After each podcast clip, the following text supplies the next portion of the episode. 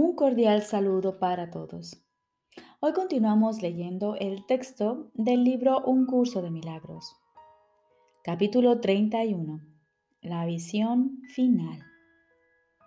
Sexta parte. El reconocimiento del Espíritu. Jesús nos dice, o bien ves la carne, o bien reconoces el Espíritu. En esto no hay términos medios. Si uno de ellos es real, el otro no puede sino ser falso, pues lo que es real niega a su opuesto. La visión no ofrece otra opción que esta. Lo que decides al respecto determina todo lo que ves y crees real, así como todo lo que consideras que es verdad. De esta elección depende todo tu mundo, pues mediante ella estableces en tu propio sistema de creencias lo que eres, carne o espíritu. Si eliges ser carne, jamás podrás escaparte del cuerpo al verlo como tu realidad, pues tu decisión reflejará que eso es lo que quieres.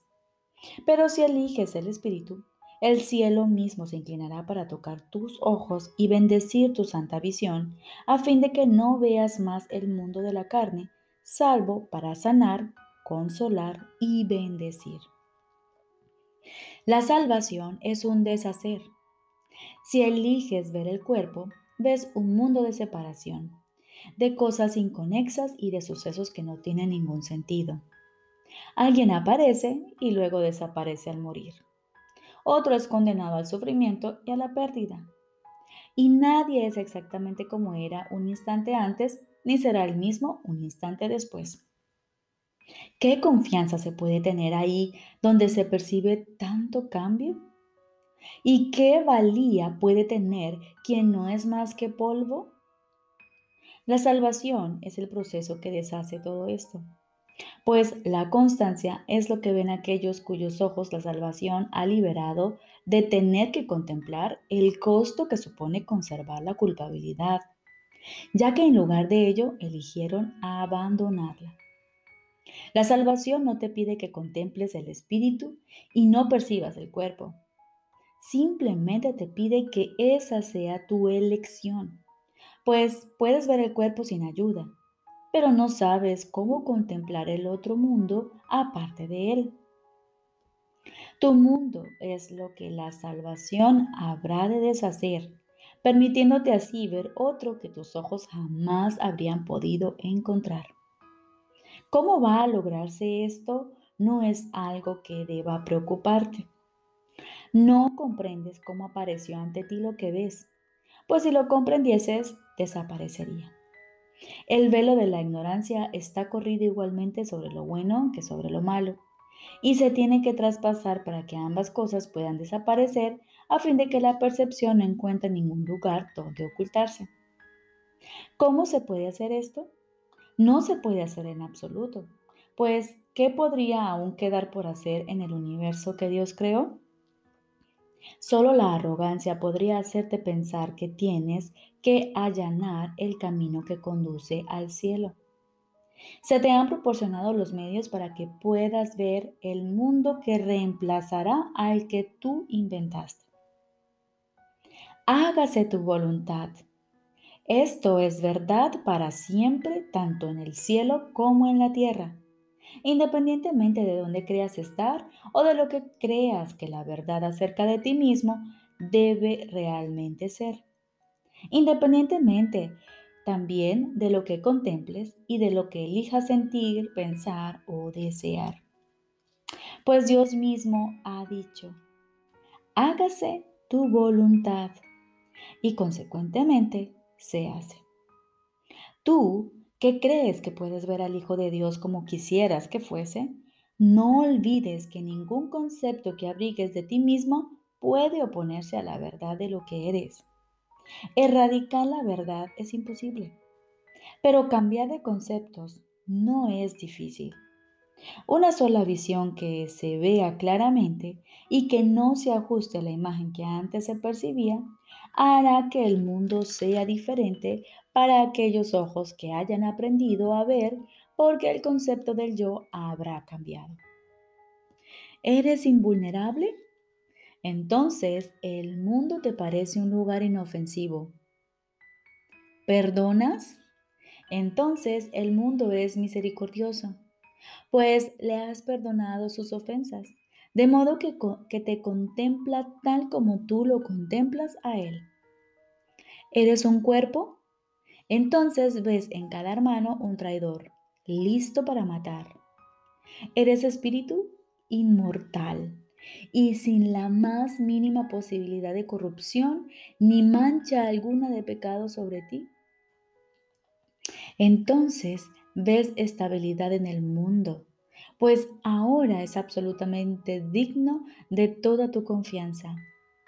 Un lugar feliz en donde descansar por un tiempo, en donde no hay nada que temer, sino solo amar.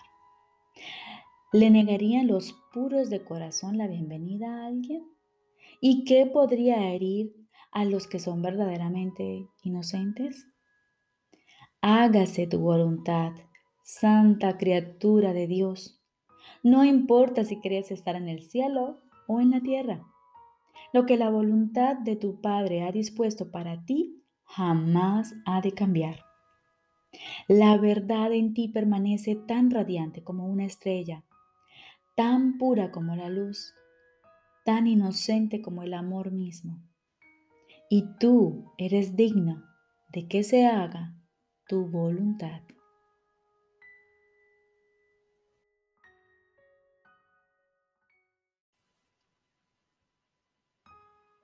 Ahora continuamos con el libro de ejercicios. Tercer tema especial. ¿Qué es el mundo? El mundo es una percepción falsa. Nació de un error y no ha abandonado su fuente. Persistirá mientras se siga abrigando el pensamiento que le dio vida. Cuando el pensamiento de separación haya sido sustituido por uno de verdadero perdón, el mundo se verá de una manera completamente distinta de una manera que conduce a la verdad en la que el mundo no puede sino desaparecer junto con todos sus errores. Ahora su fuente ha desaparecido, al igual que sus efectos. El mundo se fabricó como un acto de agresión contra Dios. Es el símbolo del miedo. Mas, ¿qué es el miedo sino la ausencia de amor? El mundo, por lo tanto, se fabricó con la intención de que fuese un lugar en el que Dios no pudiese entrar y en el que su Hijo pudiese estar separado de él. Esa fue la cuna de la percepción, pues el conocimiento no podría haber sido la causa de pensamientos tan descabellados. Mas los ojos engañan y los oídos oyen falsedades. Ahora es muy posible cometer errores porque se ha perdido la certeza. Y para sustituirla nacieron los mecanismos de la ilusión, que ahora van en pos de lo que se les ha encomendado buscar. Su finalidad es servir el propósito para el que se fabricó el mundo, de modo que diese testimonio de él y lo hiciera real. Dichos mecanismos ven en sus ilusiones una sólida base donde existe la verdad y donde se mantiene aparte de las mentiras. No obstante, no informan más que de ilusiones, las cuales se mantienen separadas de la verdad. Del mismo modo en que el propósito de la vista fue alejarte de la verdad, puede asimismo tener otro propósito, todo sonido se convierte en la llamada de Dios. Y aquel a quien Dios designó como el Salvador del mundo puede conferirle a toda percepción un nuevo propósito.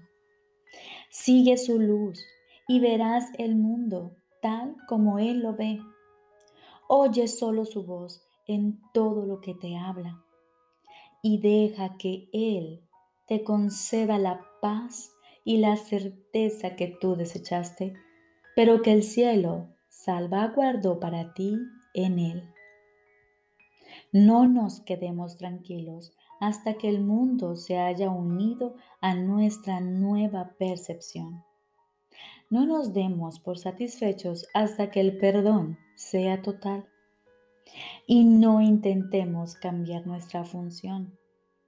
Tenemos que salvar al mundo, pues nosotros que lo fabricamos tenemos que contemplarlo a través de los ojos de Cristo, de modo que aquello que se concibió para que muriese pueda ser restituido a la vida eterna.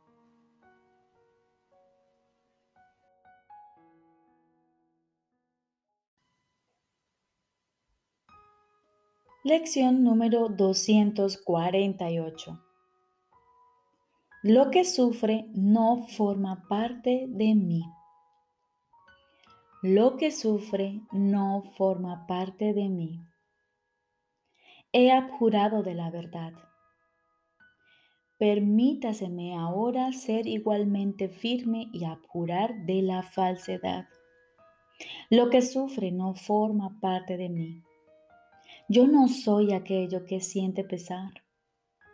Lo que experimenta dolor no es sino una ilusión de mi mente. Lo que muere en realidad nunca vivió y solo se burlaba de la verdad con respecto a mí mismo. Ahora abjuro de todos los conceptos de mí mismo y de los engaños y mentiras acerca del Santo Hijo de Dios. Ahora estoy listo para aceptarlo nuevamente como Dios lo creó y como aún es. Padre, mi viejo amor por ti retorna y me permite también amar nuevamente a tu Hijo. Padre, soy tal como tú me creaste. Ahora recuerdo tu amor, así como el mío propio. Ahora comprendo que son uno y ahora aguardamos nuevamente en silencio. Aquietamos nuestra mente y nos disponemos a escuchar nuestro Padre. Estoy seguro de que Él te hablará y de que tú le oirás.